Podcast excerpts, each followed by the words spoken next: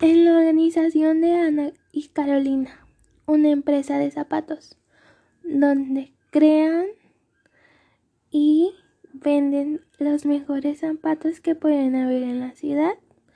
Hay un pequeño dilema de que el diseño de la organización es el incorrecto.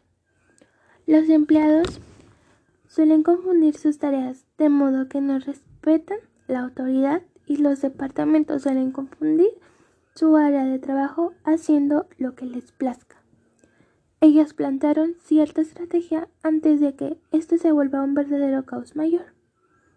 Estructuraron las ideas, inconformidades y realizaron un organigrama para que exista la eficiencia y eficacia de hacer bien su trabajo y respetar y aceptar las decisiones de su autoridad